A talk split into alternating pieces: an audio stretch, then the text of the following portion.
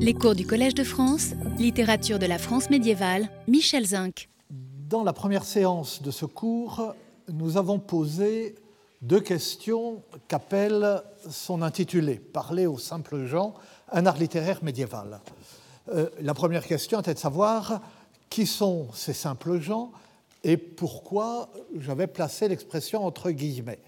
Et euh, nous avons répondu provisoirement, en attendant de revenir sur des questions de lexique, que c'est une expression de l'ancienne langue, de l'ancien et surtout du moyen français, qui est généralement utilisée dans un contexte religieux, et parce qu'elle est généralement utilisée dans un contexte religieux, c'est une expression qui n'est pas péjorative, parce que l'infériorité sociale qu'impliquent ces simples gens est contrebalancée par la notion de sancta simplicitas, par l'idée chrétienne de l'inversion des valeurs du monde aux yeux de Dieu, et particulièrement par la référence implicite, mais toujours présente, à Matthieu 11, 25, Je te bénis, Père, Seigneur du ciel et de la terre, d'avoir caché cela aux sages et aux habiles, et de l'avoir révélé aux tout petits.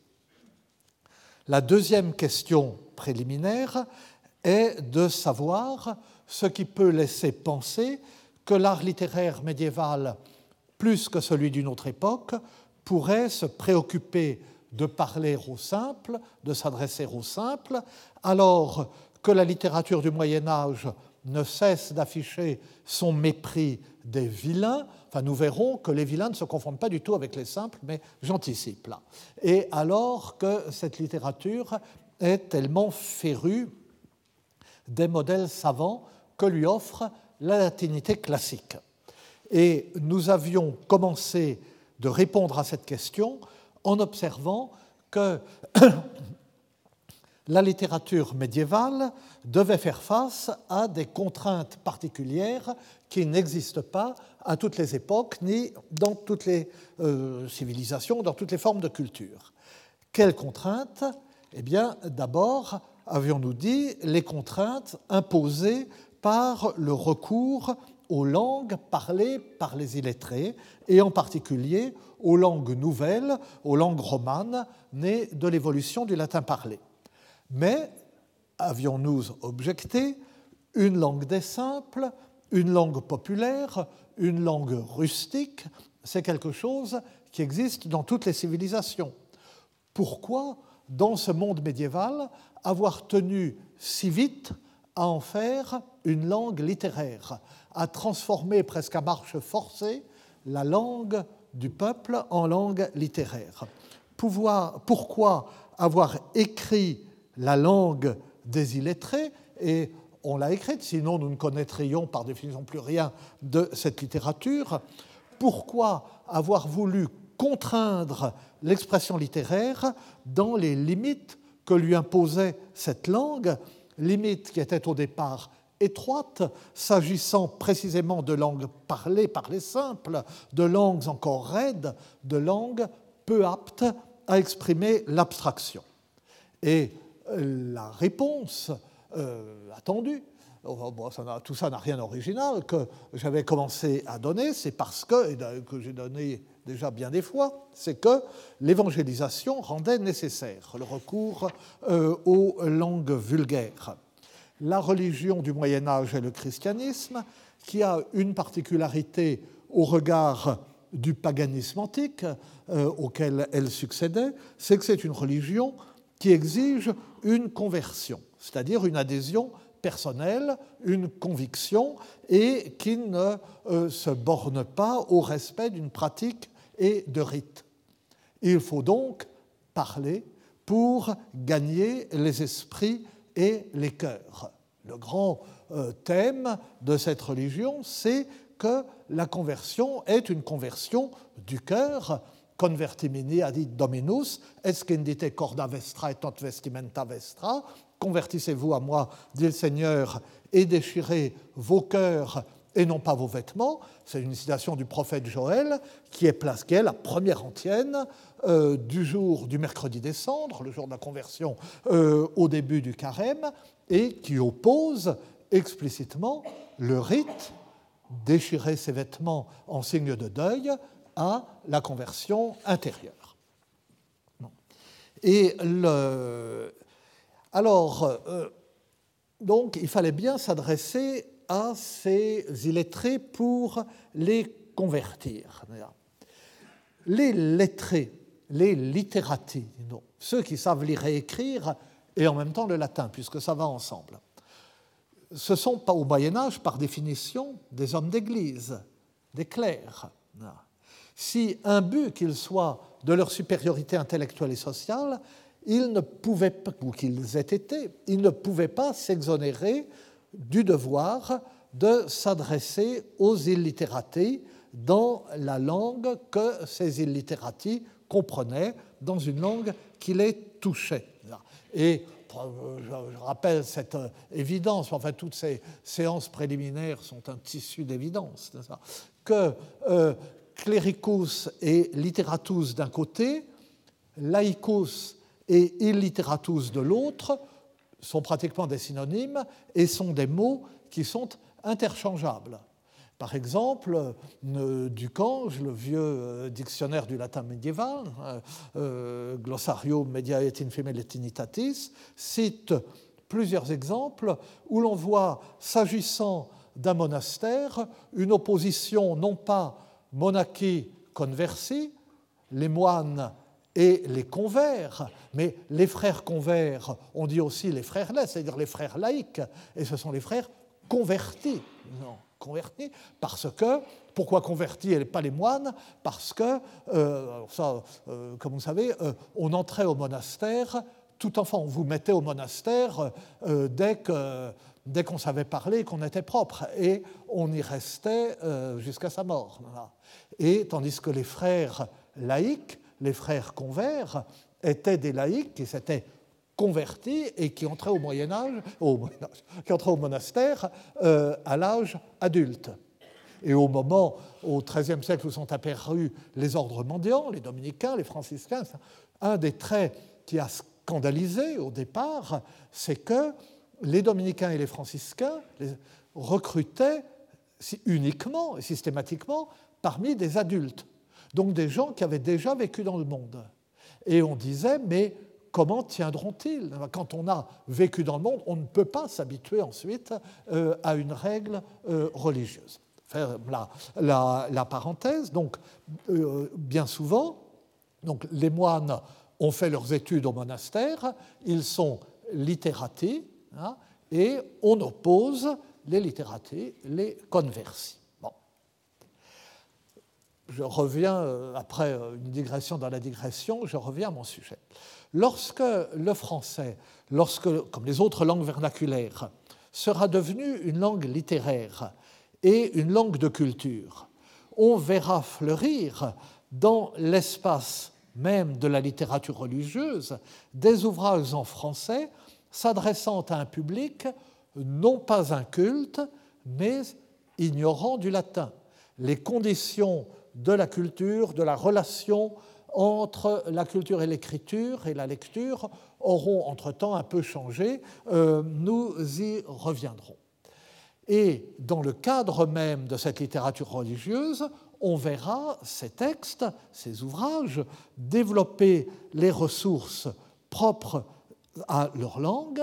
C'est à travers certains de ces ouvrages que euh, nous mesurerons la spécificité de euh, cette euh, langue littéraire euh, s'adressant à un public qui n'est pas le public instruit normal, si je puis dire, et qui n'est pas non plus un public totalement inculte. Mais nous verrons aussi les, gradations hein, entre les différents publics auxquels s'adresse cette littérature de conversion.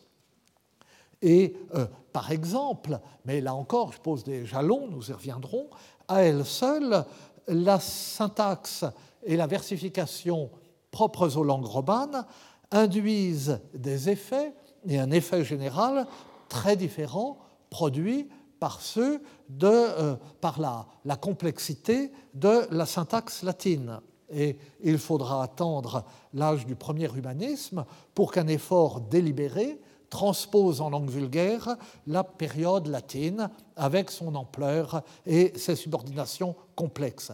La nature de la prose française, par exemple, en sera très profondément modifiée. Mais ça, c'est quelque chose qu'on voit particulièrement si on suit le même type de texte à travers le Moyen Âge. Mais en dehors même du recours obligé aux jeunes langues romanes et aux ressources soit spécifiques, soit à leur début limitées qu'elles offraient, deux autres facteurs se rencontraient pour encourager la littérature à revêtir une coloration nouvelle donnant le sentiment de la simplicité. Je reviens à ma question euh, de départ. Deux, euh, deux autres facteurs que euh, je crois j'ai déjà, euh, dans une digression déjà évoqué la semaine dernière, pardonnez-moi, je ne cesse de me répéter, mais enfin bon, euh, c'est comme ça. Et le premier de ces facteurs, c'était la perturbation que la Bible et le Nouveau Testament avaient jetée au sein de la rhétorique antique. Depuis les pères de l'Église jusqu'à l'âge classique, jusqu'au XIXe siècle même, le, christianisme observe à la fois avec embarras et avec fierté que les livres bibliques n'obéissent pas au canon de la rhétorique et que, jugés à l'aune de la rhétorique et de la poétique païenne, selon les règles d'Aristote, de Cicéron, de Quintilien, ils paraissent grossiers et sans art. Et face à cette constatation, on réagit de deux façons. D'un côté, on tente de montrer que malgré les apparences, les livres bibliques offrent des exemples de toutes les formes littéraires que la culture païenne a pu définir et euh, distinguer, euh, l'épopée, la tragédie, l'idylle, le drame, le théâtre, etc. Et euh, c'est ce que fait Saint Guillaume, Saint Guillaume, décidément, hein. Saint Jérôme, euh, qui euh, trouve euh, Saint Jérôme qui trouve un exemple de chaque forme littéraire de l'Antiquité classique dans le, panorama des livres bibliques. Et d'un autre côté, et à l'inverse, et en somme deux arguments contradictoires, on tire gloire de cette simplicité qui préfère la vérité nue aux ornements de l'art et qui manifeste sa vérité justement au fait qu'elle n'a pas besoin d'artifice. Dieu parle sans artifice. Et la rhétorique de Saint Paul, des, lettres de Saint Paul, sorte d'anti-rhétorique, reflétant euh, par ses affirmations tranchantes, ses retournements brutaux, un esprit euh, à la fois euh, et tourmenté. Mais alors, euh, euh, s'il n'y avait pas de loi, il n'y aurait pas de péché. Mais alors, c'est la, loi qui crée le péché? Non, pas du tout, etc. Et on passe sans arrêt de l'un à l'autre. Enfin, bon, vous voyez comment euh, il fait. Et donc, ce, cette sorte de, de, rhétorique brutale, hachée, haletante en quelque sorte, devient un modèle pour, ou un des types de modèles de l'éloquence chrétienne. Et comme euh, euh, je ne cesse de le répéter depuis 15 ans, euh, la poésie, d'évaluer comme un art du détour et de l'ornement, d'évaluer surtout par son assimilation à la fable, c'est-à-dire à la mythologie d'une religion de l'erreur, le paganisme, retrouve une légitimité en prétendant rechercher la simplicité et préférer au style du poète le style du prophète, la rime est très fréquente euh, dans la poésie médiévale et j'ai euh, consacré il y a près de 15 ans à ce couple antithétique tout un cours qui avait ensuite fourni un chapitre euh, en 2003 du livre Poésie et conversion au Moyen Âge.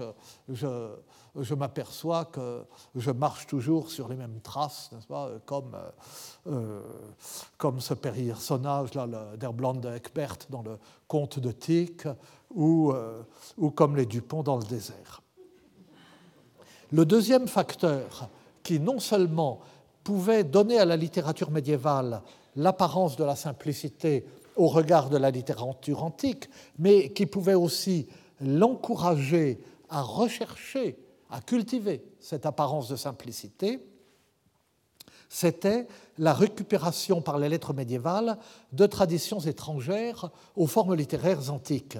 Et bien que le débat sur ces questions soit sans fin et, insoluble, faute de documents à assurer, bien qu'il dure depuis plus de deux siècles, on peut supposer que les thèmes ou les récits d'origine soit germanique, soit celtique, qui sont présents dans les œuvres narratives du Moyen Âge, étaient portés par des formes poétiques qui ont contribué à donner à la littérature médiévale en langue vulgaire, y compris dans les langues romanes, euh, sa tonalité particulière.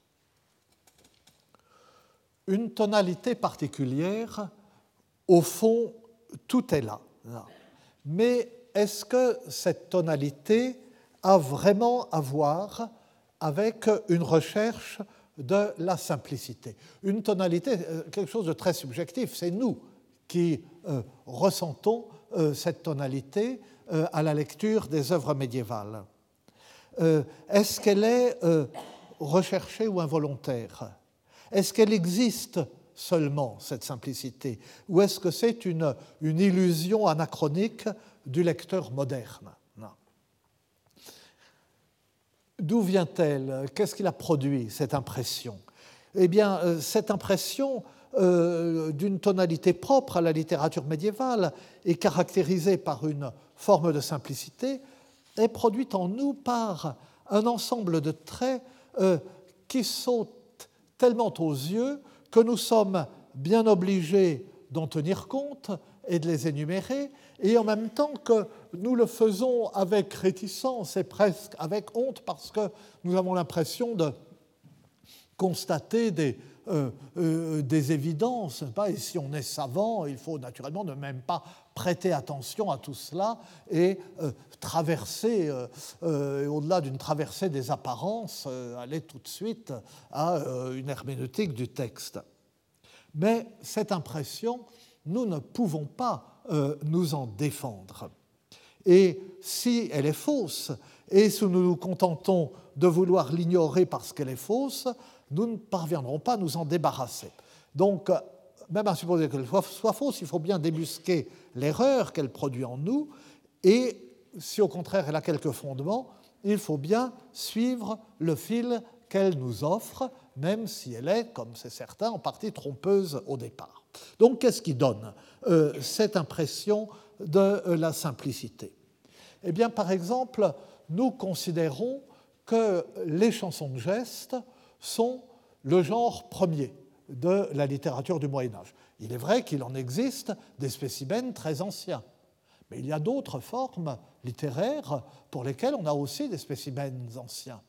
Non, pour nous, la chanson de geste, c'est le genre originel et archaïque.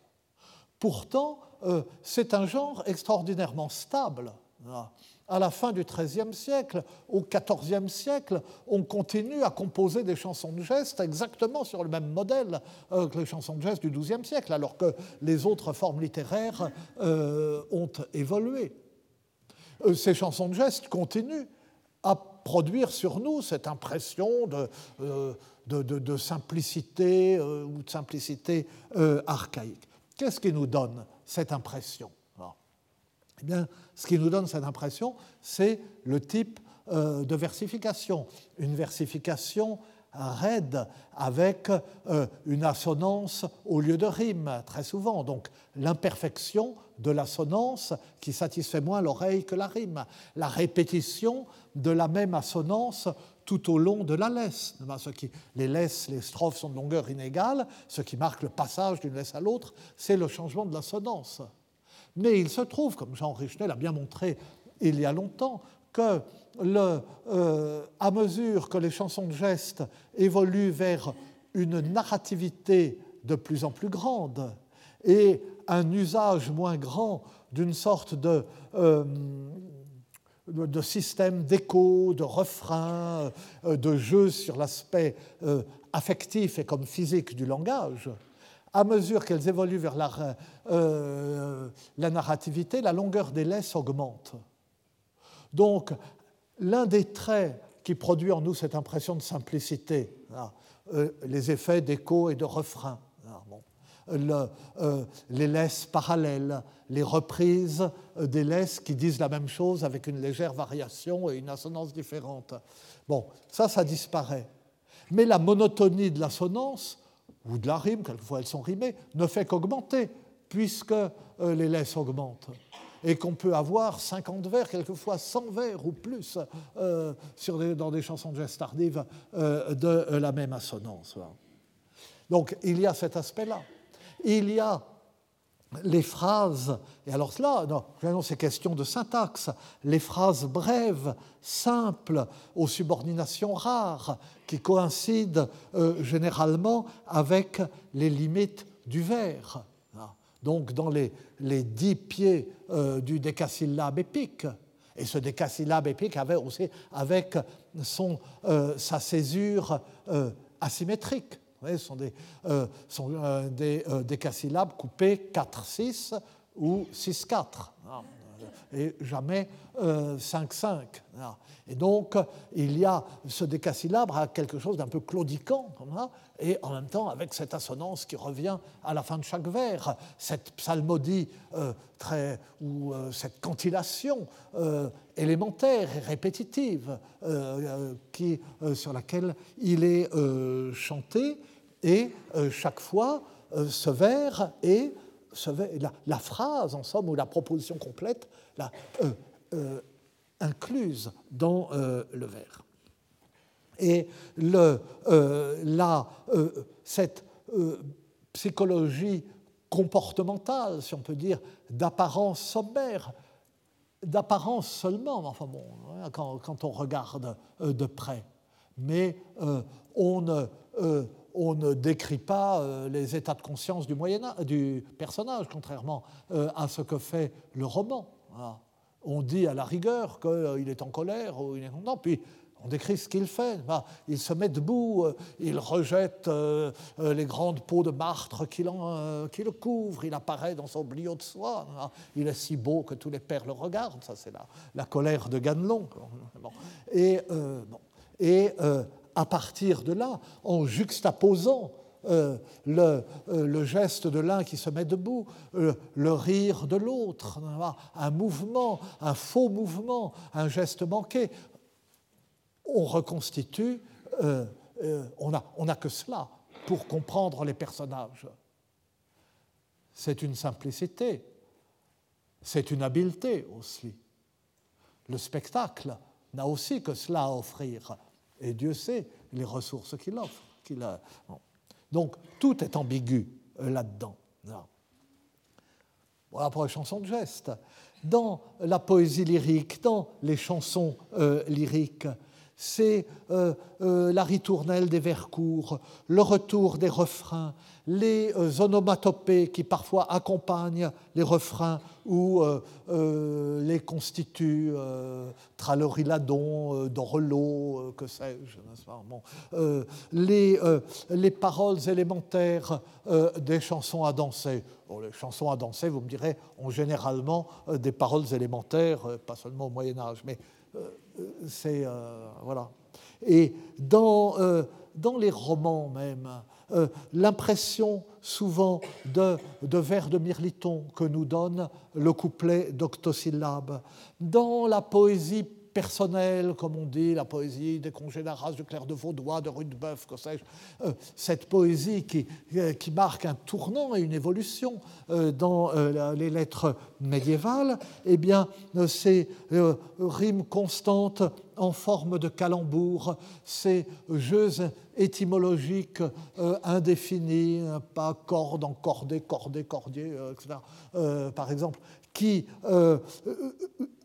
sont une virtuosité, mais qui nous paraissent euh, sur le, versant facile de euh, la virtuosité. Et autre chose encore, alors, j'énumère tout cela à la fois qui va de soi et qui chaque fois, vous voyez, si on l'approfondit, comme euh, j'espère que nous le ferons, est d'interprétation ambiguë. et peut-être. et il y a autre chose encore, et qui est pour nous beaucoup plus frappant encore. Les chansons de geste, les romans du Moyen Âge ne connaissent en apparence qu'un univers de superlatifs. Cet univers de superlatifs qui, pour nous, caractérise le conte populaire. On est toujours au comble du luxe, au comble de la beauté, au comble de l'amour, au comble de l'horreur. Et nous en concluons, mais nous concluons généralement à tort, que euh, cet univers est sommaire et manichéen. Et d'une façon générale, et à partir de ce monde du superlatif, euh, une ressemblance entre cette littérature, ou une continuité apparente entre cette littérature et euh, la littérature populaire qui a fondé la théorie romantique et de fait le premier intérêt pour, ou regain d'intérêt pour la littérature du Moyen Âge. Donc continuité avec les contes. Hein, euh, ce sont des thèmes de contes. Si euh, on prend euh, Arne Thompson ou Steve Thompson, hein, The Motif Index of the Folk Tale, on retrouve toute la littérature du Moyen Âge. Les chansons de femmes, caractéristiques de la chanson populaire, les chansons à refrain, le refrain, etc. Et puis, tant d'autres choses, euh, le ton entendu, le goût des proverbes, les dialogues convenus. Euh, là, mais nous en avons parlé, la syntaxe simple par enchaînement de phrases coordonnées, sans euh, la subordination complexe de la phrase latine, qui est particulièrement frappante, je le disais, dans les chansons de geste, mais qui est un trait caractéristique de l'ancien français ou de l'ancien occitan, enfin de l'ancienne langue romane dont le principe syntaxique est l'enchaînement, la coordination, non pas l'emboîtement euh, de la période. Et c'est en même temps, cette simplicité, comme vous voyez, ne coïncide pas avec le style bas de la rhétorique antique. Hein. Elle n'entre pas dans la hiérarchie des styles ni dans les catégories de euh, cette rhétorique antique que le Moyen Âge connaît pourtant la connaît très bien.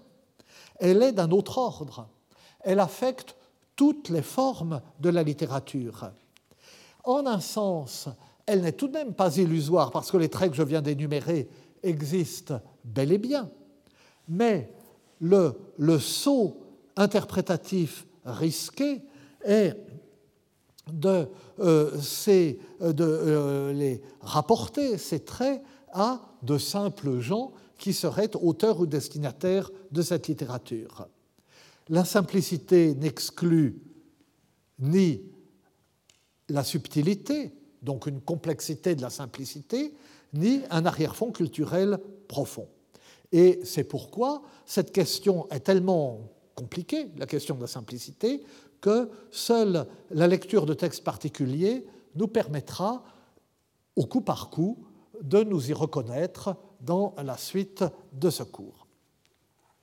Et euh, pour, euh, pour l'instant, le seul exemple tout à fait général que je proposais à l'instant, mais qui fait apparaître la difficulté de la question, c'est cette première prose française, cette première prose qui apparaît relativement tard comme forme littéraire, puisque la littérature française est comme toutes les littératures, le vers apparaît d'abord.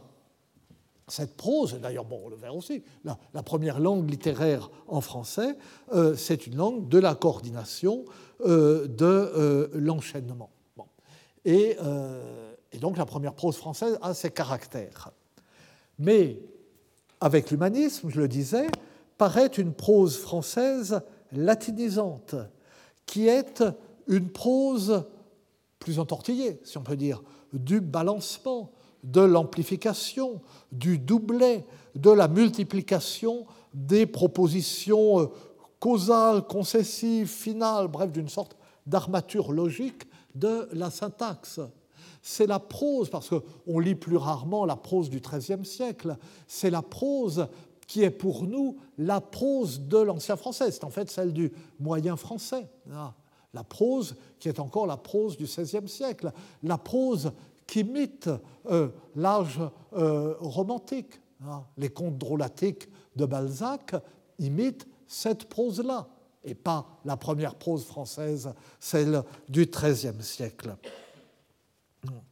Mais en même temps, cette prose savante, cette prose lourde euh, du, euh, XVe et du XVIe siècle, cette prose euh, n'est pas cette, savante si on veut, mais elle n'est pas nécessairement plus savante que la première, cette prose savante. Non seulement elle est au fond pour notre goût moins efficace parce qu'elle est plus lourde, plus appuyée, plus explicite, plus redondante et donc moins fine dans ses effets, mais encore, il y a un trait qui lui est, est objectif d'une certaine façon. Cette prose est particulièrement présente et particulièrement pesante dans les mises en prose des romans et des chansons de geste à la fin du Moyen Âge, des œuvres en vers du XIIe et du XIIIe siècle qui deviennent difficiles à lire au XVe siècle parce que la langue a évolué et, et parce que la prose s'est répandue comme forme de la narration et qu'on réécrit en prose, particulièrement dans le monde bourguignon eh bien, ces mises en prose, on les voit ensuite se populariser dans tous les sens du terme, à travers l'imprimé, et plus tard à travers les livres de colportage, à travers euh, la bibliothèque bleue de Troyes. Et la littérature populaire ou la littérature qui est lue dans les classes de la société qui lisent le moins ou qui euh, commencent seulement à lire ou qui se font lire par celui qui, sait lire, eh bien, c'est euh, cette prose qui est au départ euh, cette prose humaniste, savante, latinisante, qui succède à la première prose, enfin rien n'est plus spontané en ce monde, mais enfin plus spontané, du français au début du Moyen Âge.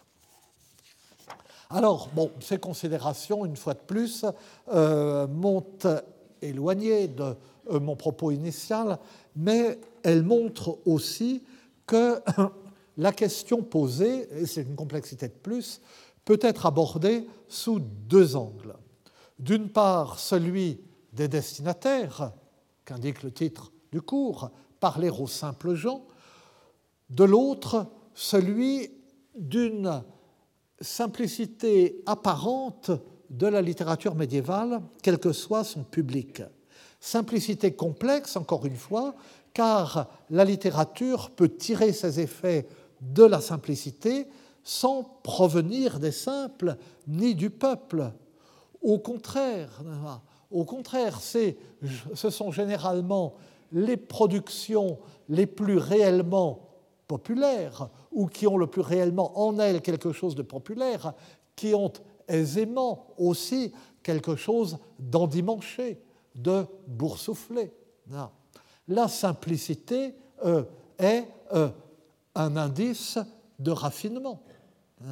Et euh, la, la simplicité, un exemple la simplicité euh, des poèmes de Robert Desnos, de Max Jacob, de Charles Cros, euh, de certains petits poèmes d'Apollinaire, ce n'est pas une simplicité faite pour les simples. Ah, elle déconcerterait ou irriterait euh, plutôt les simples. Mais la simplicité de Prévert, oui, mais c'est une simplicité différente, c'est une simplicité plus sentencieuse, plus donneuse de leçons. Hein, mais euh, quand Max Jacob écrit pour les enfants et pour les raffinés, euh, euh, un poème qui commence à, par à Paris sur un cheval gris, à Histoire sur un cheval noir, à Nevers sur un cheval vert, à qu'il est beau, à qu'il est beau, à qu'il est beau, qu'il est beau, tchou, c'est pas le genre de poésie qui plaît spontanément au simple. Donc voilà, nous sommes confrontés à une tâche complexe. Une tâche qui consiste à distinguer entre la littérature qui s'adresse aux simples, la littérature qui reproduit le langage des simples pour s'adresser aux simples, ce que nous verrons d'abord, euh, la prédication par exemple, la littérature qui reproduit le langage des simples mais qui ne s'adresse pas à des simples, la littérature qui fait parler les simples pour créer un effet de contraste avec un autre type de discours, qui fait parler des simples et des pas simples, par exemple, la littérature qui présente des traits de simplicité pouvant être interprétés comme indice d'une origine populaire, mais qu'est-ce qu'une origine populaire? La littérature qui présente des traits d'emphase ou d'imitation de la grande littérature pouvant être interprétés comme des indices d'une littérature populaire, la littérature de colportage dont je parlais tout à l'heure, de même que euh, les costumes régionaux sont euh, souvent, généralement, des habits populaires du dimanche qui imitent la mode des classes supérieures à une époque donnée et qui se sont figés euh, dans cette imitation. Bref, il faut chercher la relation entre la simplicité et les simples, autrement dit, distinguer ce qui, dans la simplicité, renvoie au simple de ce qui n'y renvoie pas, ce qui s'adresse au simple de ce qui ne s'adresse pas à eux, ce qui est produit par les simples de ce qui ne l'est pas. Et nous sommes ainsi ramenés à la question de la définition des termes, euh, par laquelle j'avais commencé ou sur laquelle j'avais attiré l'attention en commençant, à la question euh, un peu ennuyeuse à traiter, mais enfin dont on ne pouvons pas faire complètement l'économie. Quel est le vocabulaire de la simplicité au Moyen Âge? Quelles sont ses connotations? Et sans surprise, nous retrouvons, si nous examinons ce vocabulaire de la simplicité, nous retrouvons partout l'ambiguïté morale et sociale de la notion. Et d'abord, dans le mot simple lui-même. Le mot simple qui, comme le mot innocent, désigne à la fois la candeur prise en bonne part et la bêtise. Simple euh, est un mot généralement élogieux, appliqué, euh, enfin, et c'est un mot qui est toujours élogieux quand il est appliqué, comme c'est souvent le cas, à une jeune fille. Une jeune fille simple, c'est une jeune fille euh, réservée, sans artifice, sans coquetterie, pas trop plus. Euh, il est associé à une timidité, à une pudeur de bonne aloi. Par exemple, et l'exemple est intéressant parce ça montre tout de suite que la simplicité n'est pas simple. Dans Cligès, le second, deuxième roman de Chrétien III, Phénis donc, euh, tombe amoureuse de Cligès, mais elle ne veut pas euh, prendre l'initiative de parler d'amour, encore moins de euh, déclarer la première son amour. Et elle ne veut pas le faire, dit Chrétien III, non, ou plutôt, pas qu'elle ne veut pas, elle dit à sa nourrice Thessala que euh, que faire, ma chère nourrice? Euh, Voilà, euh, j'aime ce jeune homme. Enfin, c'est quand même, je ne peux quand même pas le lui dire. je ne peux pas mettre la conversation sur l'amour. Je ne peux pas le faire, dit-elle, car simple chose doit être pucelle et coarde. Car une jeune fille doit être une créature simple et timide, peureuse, couarde. Donc, l'exemple est clair sur l'emploi du mot simple. Oui, mais c'est Phénis euh, qui le dit. C'est elle-même qui le dit. Ce qui montre euh, qu'elle n'est pas si simple que ça. Elle sait comment elle doit se montrer. Elle n'est pas si simple que ça, et le romancier encore moins, naturellement. Dans euh, le roman de la rose, Honte, le personnage de Honte, Honte est une personnification de la pudeur de la jeune fille. Il y a deux personnifications de la pudeur de la jeune fille. Honte, qui est la, la pudeur timide, et danger, faire danger, la pudeur, euh, sinon agressive, du moins résistante, qui sait se défendre. Et honte est constamment dite simple. Honte qui est simple et honnête. Honte si fut humiliante et simple, humble euh, et simple. Mais du coup, une jeune fille peut aussi se défendre d'être simple au sens de naïve euh, et sotte. Par exemple, la, la, jeune fille méchante que Gauvin rencontre dans le Conte du Graal. Par Dieu, je ne suis pas si simple comme tu cuides de la moitié. Et une jeune fille trop simple est une proie trop facile, hein, comme, euh, comme le montrent les fabliaux. Le, euh, le, fabliau de celle qui fut foutue et défoutue pour une grue, qui se passe à Vézelès, qui fait que j'aime bien Vézelès, j'ai une tendresse pour lui, et que euh, je vous raconterai s'il était racontable. Et un homme trop simple dans ce domaine, c'est pire. lui, il n'est pas simple, il est sot, comme dans le fabliau du sot chevalier de Gauthier Leleu, euh, que je vous raconterai s'il était racontable, mais qu'il l'est encore moins. Et euh, s'agissant euh, cette fois d'un homme aussi bien que d'une femme, donc simple est associé à la pudeur féminine. Simple s'applique à la bienveillance et à la simplicité des manières. Là, ça peut être un homme euh, comme une femme. Là, euh, là, dans le roman de La Violette de, de Gerbert de Montreuil, une dédicace à la, comtesse de Pontieux, l'éloge de la dédicataire, elle est sage et simple et euh, sans orgueil. Elle est de une autre simple et de douce manière, simple et franche, n'est pas fière. Euh, etc.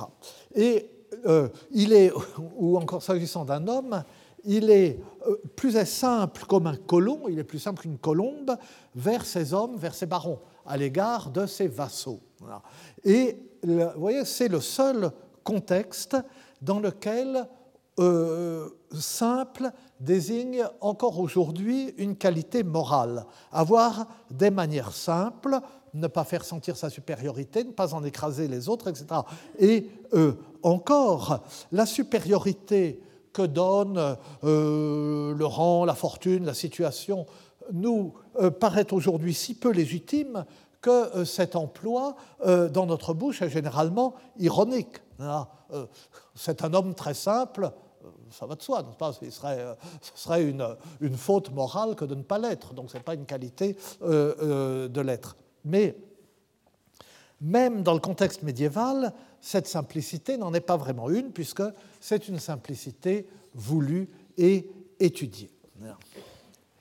Et euh, enfin, enfin en, enfin, en bonne part, simple peut aussi, et ça nous ramène à notre entrée en matière, simple peut aussi désigner une attitude mentale et morale, celle de celui qui rentre en lui-même, qui renonce à jouer un rôle. Quand on joue un rôle, on porte un masque, on est double et on n'est pas simple. Celui qui renonce à prétendre, à faire semblant et qui se livre tel qu'il est. Et cela, ça apparaît très fréquemment dans le contexte de la prière. Dans le contexte de la prière, on est bien obligé devant Dieu de se montrer tel qu'on est. On est obligé d'être simple.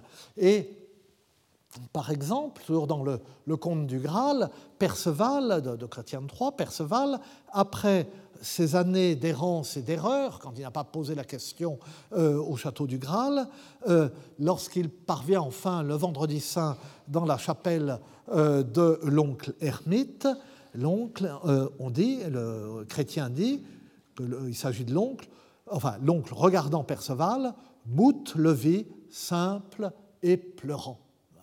Et là, euh, euh, le vers est d'autant plus important que, au départ, euh, Perceval est simple en mauvaise part. On n'a pas encore vu cette mauvaise part.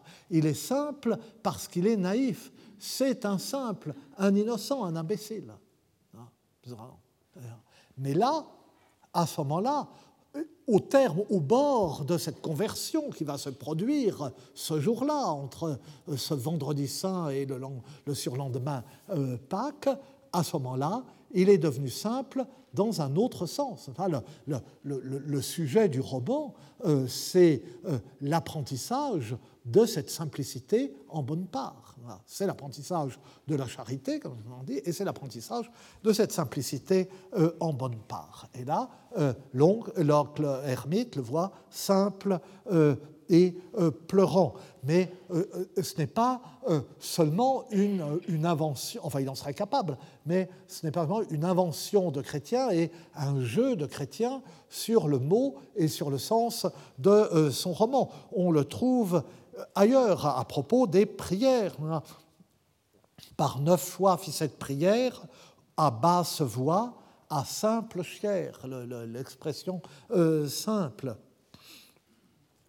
Et même dans ces transpositions du roman de Troie de Benoît de Sainte-Maure, où là, il sait que ça se passe, c'est la guerre de Troie, donc euh, ce sont des païens, mais il décrit constamment le paganisme avec une coloration de la religion qu'il connaît, des rites de la religion qu'il connaît. Un sacrifice apparaît, elle prépare un sacrifice à la déesse Diana, à la déesse Diane, à la troyenne manière, à la manière troyenne, aux simples voûtes et aux prières, avec un visage simple et en priant. Et euh, enfin, et alors là, on glisse hein, euh, vers ce qui sera la mauvaise part, simple s'applique à des personnes d'humble condition, mais non seulement d'humble condition, mais aussi avec des moyens intellectuels limités. De sorte que là encore, le mot peut être employé soit en bonne part, ou du moins avec sympathie, soit en mauvaise part, si on insiste sur une stupidité euh, coupable. Par exemple, un, sermon en vers euh, à la simple gens est fait, j'ai fait simplement un simple sermon, n'elfis à lettré, car ils ont assez écrit et raison. Euh, à, l'intention des simples gens, j'ai écrit simplement un simple sermon, et la répétition, je ne l'ai pas fait pour les lettrés, parce que eux, ils ont beaucoup d'écrits et de, de raisonnements, d'explications. De, hein. Eux, ils ont ce qu'il leur faut pour leur culture et leur édification. C'est aux simples gens qu'il faut s'adresser. Mais, alors donc, le, euh, le discours que tient l'auteur est ici simple par nécessité, parce qu'il s'adresse aux simples, mais cette simplicité lui demande un effort dont il pourrait se dispenser s'il s'adressait aux lettrés qui disposent de toutes les ressources intellectuelles. Vous voyez, c'est un simple discours, mais un discours qui demande plus d'efforts à celui qui l'écrit, parce qu'il s'adresse au simple, euh, qu'un discours plus euh, élaboré. Et où, avec la condescendance de Gauthier de Coincy, l'auteur des magnifiques miracles de euh, Notre-Dame en vers, donc à la charnière du XIIe et du XIIIe siècle, ne dit pour ce qu'aussi bonne âme n'est simple homme ou simple femme, comme n'est simple homme ou simple femme, comme l'issout-il. Euh, je ne dis pas qu'un homme simple ou une femme simple n'est euh, pas une âme aussi bonne, aussi vertueuse que quelqu'un qui a l'esprit subtil. Ah, subtil s'oppose à simple parce que subtil suppose un dédoublement et euh, etc. Le, euh, et d'autres, enfin bon, je passe les exemples. Et euh, du coup, le, le mot simple ben, a toujours, enfin, il est très rarement utilisé uniquement en mauvaise part. Au pire, comme dans cet exemple, comme dans d'autres, il est utilisé avec condescendance. Et quand on veut euh, se moquer vraiment euh, de, euh, de quelqu'un, hein, de quelqu'un qui est à la fois stupide et d'un rang social inférieur.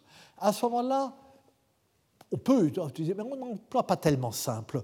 On emploie par exemple berger. Berger, donc le berger qui garde les bêtes est dans l'échelle sociale celui qui est tout en bas, le plus proche des animaux, et alors lui, est considéré comme réellement euh, sot. Et, euh, euh, et on emploie le mot en mauvaise part et sans référence à la sainte simplicité. Mais tout de même, on peut voir le passage de l'un à l'autre, par exemple, euh, dans une formule comme euh, Son tuit si fort tribouleure, qu'herbe font paître à simple gens. toujours Gauthier de Coincy. Ce sont euh, les tribouleurs, ce sont des, perturbateurs, quelqu'un qui trouble les idées, qui embobine, une sorte de charlatan. ils sont de tels charlatans qu'ils font paître, alors l'expression est fréquente, paître de l'herbe euh, aux euh, simples gens. Nous, nous avons euh, l'expression bête à manger du foin. Eh bien, la, voilà. ils sont, les simples gens sont induits en bêtise par ces charlatans. Donc, ces simples gens, on emploie simples gens, et ce sont donc des victimes, là. Les charlatans les induisent à manger du foin. Les bergers, eux, sont proches des bêtes, ils sont bêtes à manger du foin, euh, mais euh, le, euh, sembler berger ou ne pas sembler berger est très très fréquent pour dire il avait l'air bête ou il n'avait pas l'air bête.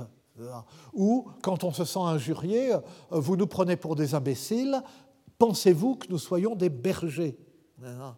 Euh, où euh, vous êtes bien bête, vous êtes bien berger. Euh, et il y a un exemple littéraire célèbre qui joue de la sottise du berger, à du Moyen Âge, c'est la farce de Maître Patelin, hein, qui permet au berger Thibault Lagnelet de gagner son procès en jouant le rôle du berger, en faisant l'imbécile, qui ne sait même pas parler, et ça n'étonne personne, on trouve que c'est naturel qu'il ne sache dire que bébé, puisque c'est un berger. Ah, il est, euh, euh, il est berger, mais le retournement de situation à la fin euh, que le berger provoque en continuant à faire le berger, ce qui lui, qu'il, ce qui lui évite de payer Patelin quand il lui réclame son dû, c'est-à-dire que il montre qu'il est tout sauf berger, qu'il est tout sauf stupide. Et on sait aussi l'importance euh, des effets tirés dans les pastourelles du fait que la bergère est bergère, donc sa simplicité la ridiculise, mais elle lui permet aussi de ridiculiser le séducteur. Le séducteur la ridiculise parce qu'il s'adresse à elle pour se moquer d'elle euh, comme si elle était une belle dame euh, à qui il faisait la cour, alors qu'il ne cherche qu'à parvenir à ses fins euh, immédiatement et au besoin par la force. Mais la bergère ridiculise le séducteur en ne comprenant pas son langage et en ne répondant pas sur le même ton, de sorte que cela enlève toute efficacité au langage de la séduction. Qui ne porte pas. Et lorsqu'on dit la toute première euh, euh, pastorelle conservée, celle dans Languedoc de Marcabru, est particulière parce que c'est la bergère qui a le dernier mot. Elle ne l'est pas tant que cela. Hein. Elle joue de quelque chose qui est une euh, convention ou une, habitude du genre. Il y a une incommunicabilité entre les deux personnages et le vocabulaire de la séduction ne marche pas parce que ou elle n'est pas capable de le comprendre, ou elle feint de ne pas le comprendre. De même aussi que plus tard, la euh, Marion euh, du jeu de Robin et de Marion d'Adam de la Halle, qui, pour échapper aux tentatives de séduction du chevalier et ne pas être amené à entrer en conversation avec lui, fait semblant de ne pas comprendre euh, ce qu'il lui dit et d'être encore plus loin du monde du chevalier qu'elle n'est réellement. Est-ce que tu as vu des, euh, un héron, un hareng? Non, j'en ai pas vu depuis le carême, euh, etc. Et, euh, mais ce sont ces bergers, ces ignorants qui ne savent ni ne comprennent rien, qui, parce qu'ils étaient des bergers, ont été les premiers informés de la naissance du Sauveur et sont arrivés à la crèche avant les savants et les mages, ce qu'on sait très bien, naturellement, ce qui est un sujet de sermon euh, euh, pour Noël. Et donc, même avec ce mot toujours employé en mauvaise part, le retournement finit par euh, s'opérer. Si, mais je ne si nous parcourions euh, le vocabulaire latin, mais j'en dispense, j'ai été trop long sur ces questions ennuyeuses, euh, nous arriverions euh, au même résultat qui est attendu. laiki, literati, rustici, rudes. Tous ces mots ont leur exact équivalent en français avec le même sens, sauf cependant illiteratus. Illettré s'emploie guère en français, alors que lettré ou lettreur existe. On peut probablement rapporter cette absence à une raison bien connue d'autre part, mais qui n'est pas inutile de rappeler. En latin, comme je l'ai dit tout à l'heure, illiteratus et laicus sont interchangeables et peuvent indifféremment l'un et l'autre s'opposer soit à literatus, soit à clericus, ou à Monacus. Et euh, dans le cas où laicus et illiteratus désignent un frère laïc, un frère laïque, un frère convert. C'est que dans l'univers du latin, le clerc, par définition, c'est lire et écrire, et c'est le latin, l'un ne va pas sans l'autre, tandis que le laïc est illettré. La répartition est la même que dans notre monde d'aujourd'hui, ou du moins jusqu'à aujourd'hui, dans le monde médiéval latin ou bien on sait lire et écrire, et alors on a accès à la culture, ou bien on ne sait ni lire ni écrire, et alors on n'a pas accès à la culture. L'alphabétisation est la seule voie d'accès à la culture. Et même aujourd'hui, à l'époque des, euh, des, écrans, de l'image et du son, c'est ainsi que nous l'entendons. La culture passe par l'alphabétisation. Mais au Moyen Âge, cela ne vaut que pour le monde du latin. Je vais terminer là-dessus. Dans l'univers de la langue vulgaire, celui qui ne lit pas, celui qui n'écrit pas lui-même, qu'il sache le faire ou qu'il ne le sache pas, ça n'a pas d'importance, n'est pas nécessairement un culte pour cela. Ce n'est pas pour cela qu'il est rusticus ou rudis, c'est une situation qu'a admirablement mise en lumière il y a déjà une trentaine d'années euh, Brian Stock, qui a longtemps déjà occupé une chaire, la chaire internationale ici pendant un an, dans euh, un livre qui s'appelle The Implications of Literacy. La culture des laïcs au Moyen Âge n'est pas entièrement connectée à la pratique de la lecture et de l'écriture. Un marchand euh, qui lit et qui écrit pour tenir ses livres de compte peut être parfaitement inculte un prince qui ne lit et n'écrit jamais lui-même peut être extrêmement cultivé parce qu'on lui fait sans cesse euh, la lecture. Et cela peut être vrai même dans des milieux plus simples, puisque pendant la plus grande partie du Moyen Âge, la littérature, au sens le plus large et le plus général du terme, si elle se conserve et se diffuse par l'écrit, les manuscrits sont copié et recopié sur d'autres manuscrits, se pratique oralement, par la lecture, la récitation publique, le chant. Et euh, là encore, alors, euh, enfin, ça n'a pour nous cette conséquence sur laquelle euh, je m'arrête ici, que notre, et qui justifie mes guillemets, que cette, ce vocabulaire de la simplicité et des simples gens a les conséquences littéraires que euh, nous recherchons et que nous examinerons essentiellement dans le monde euh, de la littérature en langue vulgaire. Dans le monde de la littérature latine médiévale, la situation est différente, ne serait-ce que parce que la littérature latine ne s'adresse pas directement au simple.